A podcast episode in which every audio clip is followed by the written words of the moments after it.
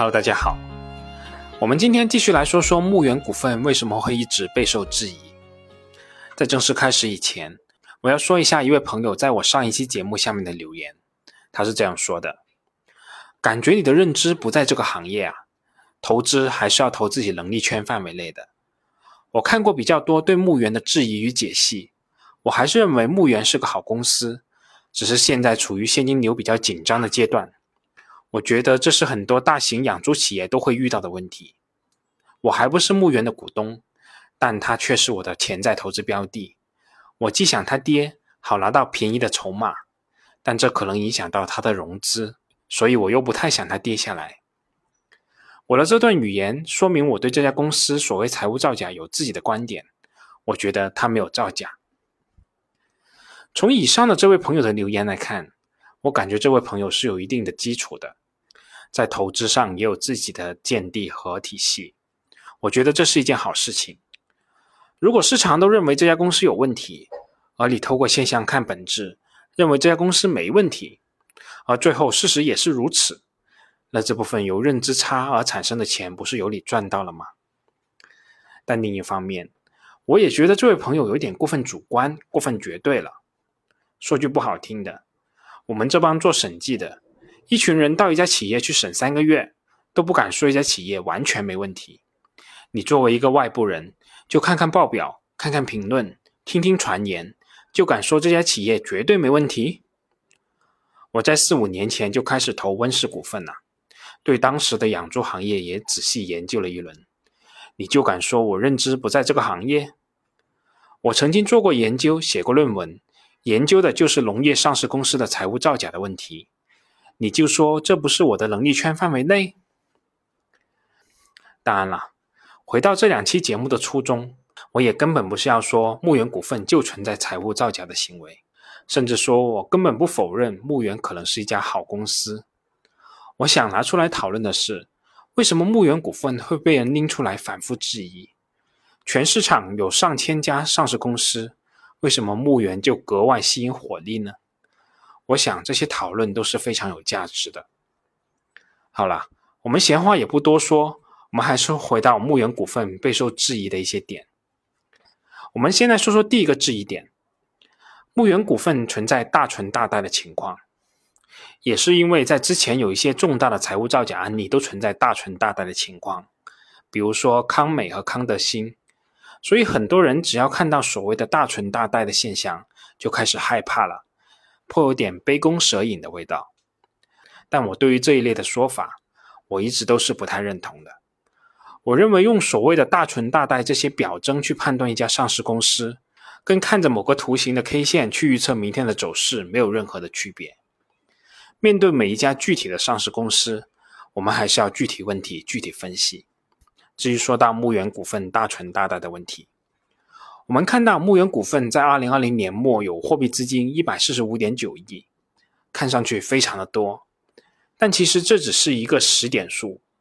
考虑到牧原股份分布于全国各地数十个生产基地，分别存放于七十六个银行，考虑到公司面临的短期负债，牧原的这点存款真不算多。我们也可以做一个简单的框算，按每月平均出栏数量三百万头计算。每头猪平均的养殖周期为七个月，每头猪出栏的平均重量是一百一十公斤，每头猪的养殖成本约十元每公斤。我们可以大致推算出牧原股份的存栏数量约两千一百万头。为了维持这些猪的生存，一个季度可能就要花上一百一十亿啊！再考虑到分红以及扩产等支出，其实牧原股份的资金链是非常非常紧绷的，所以。牧原股份真正的问题绝对不是大存大贷，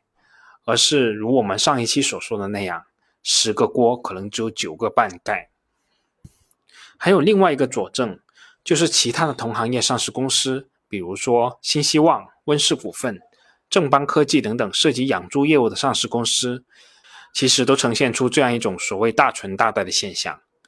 在这个问题上，牧原股份并不孤单。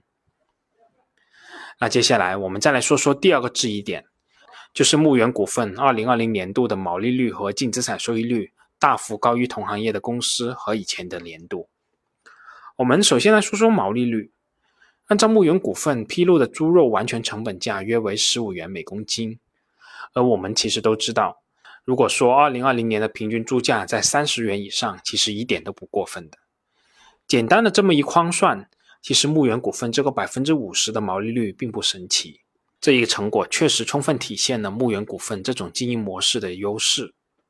而另一方面，牧原股份的仔猪收入占比比较高，在猪周期的高峰期，仔猪的利润率是远远高于商品猪的。对牧原股份而言，一头仔猪的落地成本价几百元，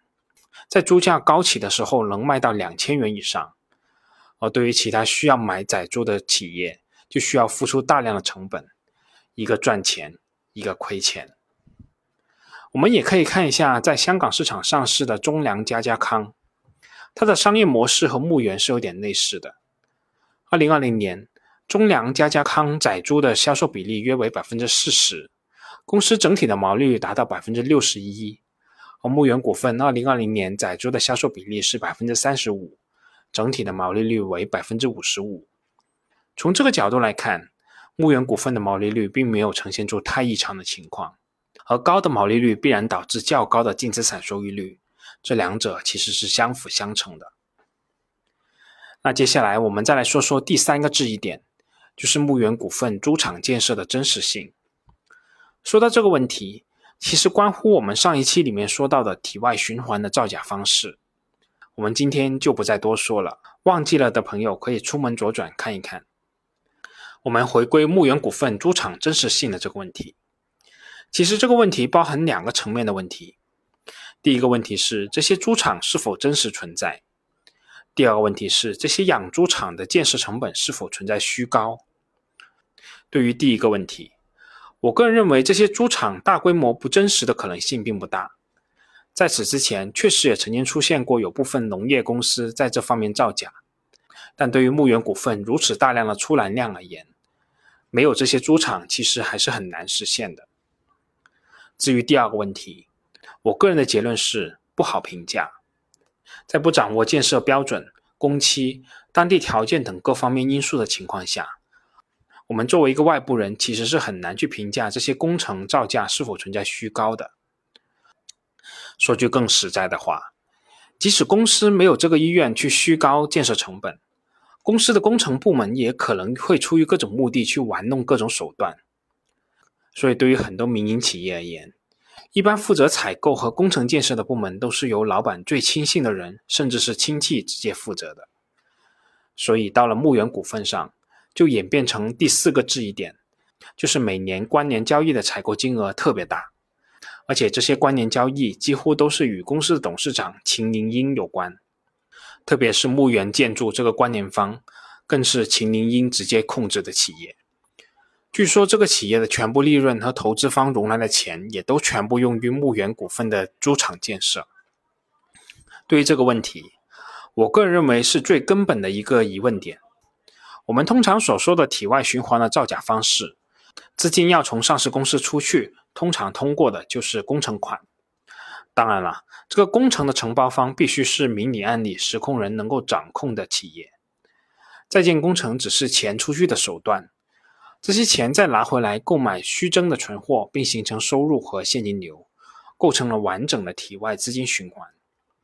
而这个循环到底能够创造出多少利润，这就要看以多少的毛利率去造假了。如果毛利率过低，造这个体外循环就没有太大的价值了。这也是市场质疑牧原股份高毛利的其中一个原因。但无论如何，关于牧原股份在工程造价方面是否存在造假的情况，确实不太好去评价。再叠加这些工程，相当部分都是通过与大股东的关联交易而形成的。瓜田李下，这些事作为公司的外部人，甚至是作为公司的中低层员工，都不可能了解清楚，也不可能说得清楚。当然了，我并不是说牧原股份就存在造假，又或者说不存在造假的行为。我只是认为这些交易增加了我们投资牧原股份的不确定性，也就是概率有所降低了。至于牧原股份的赔率还值不值得我们去投，就留待各位自己去考虑了。但在最后，我还是要强调一句：关联交易并不必定代表损害上市公司的利益。类似的方式，我们可以参考一下通策医疗。如果换一个角度，比如看公司的融资分红比，牧原股份在证券市场融资金额约九十亿，累计的分红金额也达到八十多亿，净融资额大约也就十个亿以下，并没有从二级市场大量的融资，大股东的质押比例也比较低。从这些迹象来看，牧原存在造假的可能性确实也并不大。好了，这次关于牧原股份，我们就先说这么多，我们下次再见吧。本节目仅作为我个人投资的记录，所谈及的投资标的不涉及任何形式的推荐，请独立思考并自担风险。